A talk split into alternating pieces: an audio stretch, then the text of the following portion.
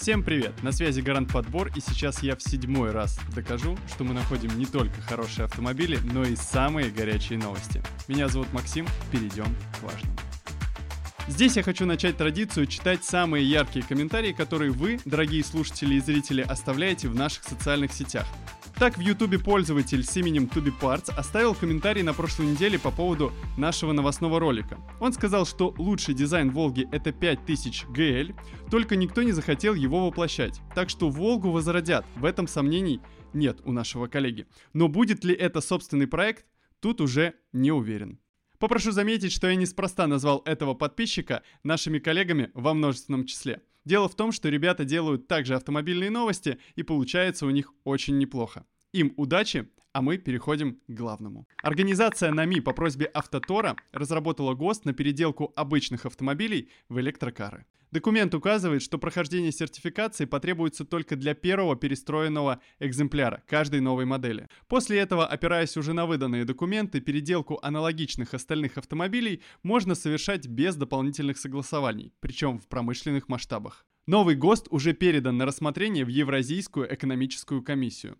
А мне сразу же вспомнилось, как Автотор занимался переделкой автомобилей марки Mercedes-Benz. Это были модели Sprinter Classic нашего производства и немецкие фургоны Sprinter. Получается, что этот процесс у нас уже был отлажен. Только если раньше Автотор доделывал цельнометаллические фургоны и превращал их в автобусы, сейчас он будет делать из обычных автомобилей экологичные электромашины.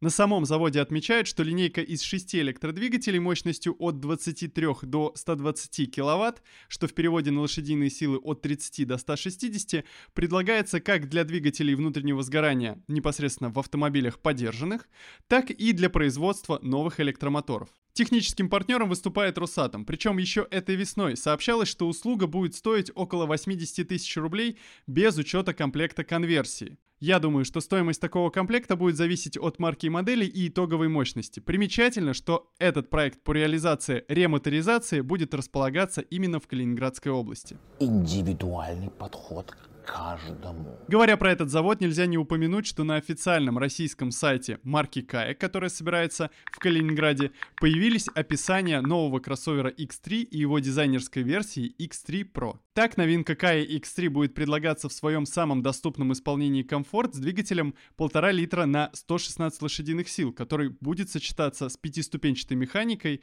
и за доплату ее можно будет поменять на вариатор.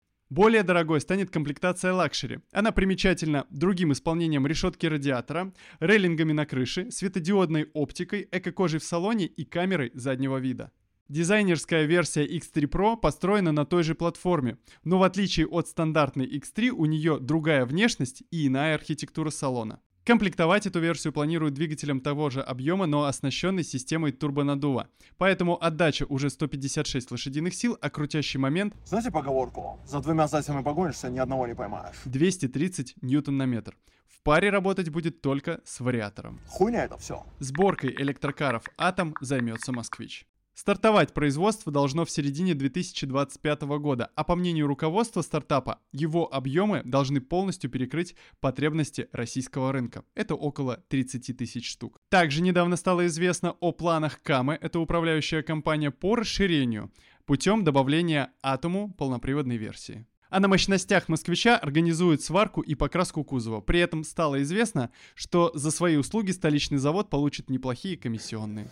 Бесплатный сыр бывает только в мышеловке. При этом сами москвичи очень скоро смогут ездить на метане. Об этом пишет ТАСС со ссылкой на заместителя генерального директора «Газпром» газомоторное топливо Дениса Сафронова. О какой модели идет речь не уточняется, но и догадаться несложно, ведь прямо сейчас на предприятии идет производство только одного кроссовера третьей серии. Все удары, все, ни одного звука, прям девочка. Тем временем Solers готовит рестайлинг УАЗу Патриот. Естественно, ему обновят внешность и добавят в гамму двигателей дизель с шестиступенчатой механикой. Скорее всего, речь идет об одном из двигателей, производство которых запустили совсем недавно в Татарстане. Его мощность при объеме 2 литра 130 лошадиных сил, а крутящий момент 288 ньютон на метр. Давай по новой, Миша, все хуйня. Коробку для обновленного Патриота будут делать на Заволжском заводе, причем уже стало известно, что сборкой агрегатов займутся вернуться в начале следующего года. Вот такая сборная солянка. С другой стороны, стало известно о начале массового производства Лада Гранта Спорт. Самое интересное, что до конца этого месяца подразделение Lada Sport планирует выпустить 88 автомобилей. А судя по фото, внешность Lada Granta Sport будет отличаться не только дополнительными аэродинамическими элементами, но и новыми 16-дюймовыми дисками. Важно отметить, что в салоне такой гранты появятся и новые кресла с удлиненной подушкой, измененным профилем и новой отделкой. По официальным данным, спортивная версия Lada Granta будет отличаться двигателем объемом 1.6, но форсированным до 122 лошадиных сил, спортивными настройками подвески и дисковыми тормозами на всех четырех колесах.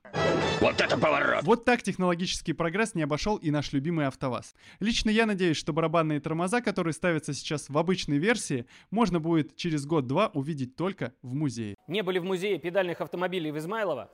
Фатальная ошибка. Российская фирма «Конструкторское бюро номер 7» представит электрический родстер Project Eva уже этой осенью. Для этого спорткара готовится несколько вариантов силовых установок мощностью от 450 до 900 кВт или, говоря по-простому, от 612 лошадиных сил до 1224 лошадиных сил. Спасибо. Project Eva получит кузов типа баркета, без крыши и лобового стекла. Ну а базироваться гиперкар будет на углепластиковом монококе собственной разработки. А благодаря обильному использованию карбона, вес будущей новинки составляет менее полутора тонн. Мне кажется, электрический спорткар с таким весом может поставить рекорд не только по ускорению с нуля до 100 км в час, но и по езде на одном заряде батареи. Да, на одном заряде без подзарядки. Совсем неожиданно на конвенции РУАД показали механизм формирования высоких цен на китайские автомобили в России. Ценообразование было разобрано на примере Jetta VAZ, упрощенной локализованной версии Volkswagen Polo. Если в Китае этот автомобиль стоит 68,5 тысяч юаней, что в переводе на российские 900 тысяч рублей, то в результате путешествия в Россию он приобретает новую стоимость 2 миллиона 257 тысяч рублей, что выше практически в два раза. К такому заметному росту цены приводят как накладные расходы продавцов, так и различные сборы со стороны государства. Акцизы, пошлины и НДС, повышенные с 1 августа утиль сбор, расходы на оформление сертификатов и установку Эра ГЛОНАСС. Все это выходит в общую сумму 623 тысячи рублей. При этом доставка машины обходится в 240 тысяч рублей, а следующие 340 тысяч заложены в маржу дистрибьютора и дилера. Ну а если тебе кажется странным переплачивать в два раза больше за автомобиль, который этих денег не стоит, обращайся к нашим специалистам для того, чтобы получить бесплатную консультацию и найти машину по своему бюджету. Ну а мы продолжаем. Британо-китайская марка MJ выйдет на российский рынок с моделями One и Seven. Причем официальным дистрибьютором станет московская фирма Intel Go, которая уже ввезла в Россию более двух десятков этих автомобилей. Однако растаможить пока получилось только часть из них с оформлением заключения об оценке единичного транспортного средства. Со временем в Intel Go на автомобиле планируют получать полноценное одобрение типа транспортного средства. Все на той же выставке MIMS фирма показала две свежие модели. Это кроссовер MG1 и лифтбэк MG7. Обратите внимание, что кроссовер будет стоить от 3,5 миллионов, а лифтбэк более 4. Уверен, что дизайн этих автомобилей придется по вкусу людям, которые ностальгируют по европейским брендам, несмотря на то, что фирма китайская. Китай, блядь, еле прет, блядь, подъем, ёпта, 3-4, блядь. Говоря про китайских партнеров, нельзя не упомянуть, что в России стартовали продажи Dongfeng DF6. В базовой комплектации автомобиль получил дизельный двигатель объемом 2,5 литра и отдачей 136 лошадиных сил на 305 ньютон-метр. В паре с пятиступенчатой механикой этот автомобиль будет стоить 3 миллиона 289 тысяч рублей. Причем за эти деньги можно рассчитывать на бесключевой доступ, салон из эко-кожи, подогрев сидений и парктроники. Вторая по счету комплектация премиум получит более мощный двигатель объемом 2,3 литра с отдачей 163 лошадиные силы и 380 ньютон на метр. Машина зверь, слушай. В сочетании с шестиступенчатой коробкой и продвинутой мультимедиа этот автомобиль будет стоить 3 миллиона 449 тысяч рублей. Стоунс мне будут играть за эти деньги? О чем вы? Почему так дорого? Ну и наконец топовая версия luxury будет оснащаться тем же двигателем, который будет работать уже с восьмиступенчатым автоматом. Всего за 3 миллиона миллиона 749 тысяч рублей дополнительно появляется камера кругового обзора, перфорация в кожаных сиденьях и управление электроприводом для сидения водителя. Мне почему-то вспомнился громкий выход на наш рынок автомобиля Mercedes-Benz X-класса, естественно, в прошлом, который не оправдал своих ожиданий. Ну, посмотрим, как с этим справится Донгфенг. Выглядит она лучше, чем наш родной Патриот пикап. В то же время Яндекс начал тестировать в такси иранские седаны Ико Terra. По предварительным данным, речь идет всего о десятке автомобилей. Решение о расширении закупок партнерами сервиса пока не принято. Ослепительное чувство собственной важности. Эксперимент с моделью Тара может быть связан с недостатком в таксопарках недорогих седанов, которые работают по тарифу эконом. Ну а уже подключенные к сервису машины имеют двигатель 1.6 с отдачей в 113 лошадиных сил, который работает в паре с шестиступенчатым автоматом. Само собой, у этого автомобиля есть на выбор и пятиступенчатая механика. Напиши в комментариях, насколько хорошо или плохо то, что иранские автомобили добрались до Яндекс Такси. Плохо, что ли? Хорошо. Ну а семидверный кроссовер Hifi Y теперь можно купить в России за 7,2 миллиона рублей. Примечательно, что до 100 километров этот кроссовер разгоняется за 4,7 секунды. Почему он так быстро едет? Неплохо едет. 390-сильный гибрид Geely Galaxy L6 поступит в продажу в Китае по цене 1,7 миллиона рублей. По габаритам L6 на 8 см обогнал BMW 3 серии, на 3 см Mercedes-Benz C-класса и на 10 см Genesis G70.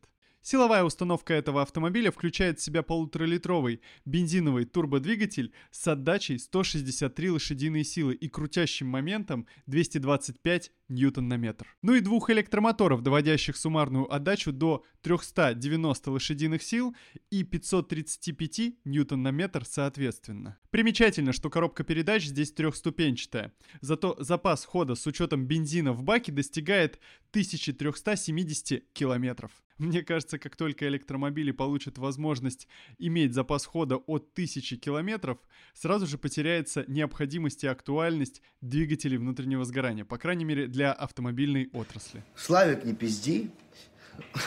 Меня друзья прям так и называют. Для этого в правительстве предложили обязать строить АЗС зарядки для электрокаров. Вероятнее всего, первыми такими АЗС станут станции на ключевых федеральных трассах. Однако критерии по определению заправок в будущем еще предстоит определить. Ведь, как заявляют эксперты, на АЗС целесообразна установка только станций быстрой зарядки. При этом технической возможностью для подключения быстрых станций обладает всего 15% от общего количества АЗС. К тому же стоимость подключения, по оценкам участников отрасли, может достигать до 7 миллионов рублей тогда как коммерчески приемлемая цена всего 2 миллиона. Нихуя себе! Лично я немного далек от сферы надстройки электростанции к обычной АЗС. Меня интересует вопрос потребительский. Сколько будет стоить зарядка? Если ты знаешь, пиши в комментариях. Китайские шинные бренды могут занять треть российского рынка к концу года. Таким прогнозом поделился Тимур Шарипов, исполнительный директор ТД Кама, дистрибьютор Кама Tires. По его словам, качество китайских покрышек планомерно улучшается, что усложняет конкуренцию с шинными брендами, чье производство располагается в России. Кстати, я совсем недавно увидел, как в нашей компании Гарант Подбор разыгрывали целый комплект резины. Условия рынка меняются и меняются практически каждый месяц. Я предлагаю тебе прямо сейчас выбрать один из этих четырех автомобилей, который потенциально мог бы стать твоим следующим автомобильным выбором. Ставь в комментарии цифру от 1 до 4. Ну а я, как всегда, со всеми прощаюсь ненадолго. До следующего понедельника. Пока-пока.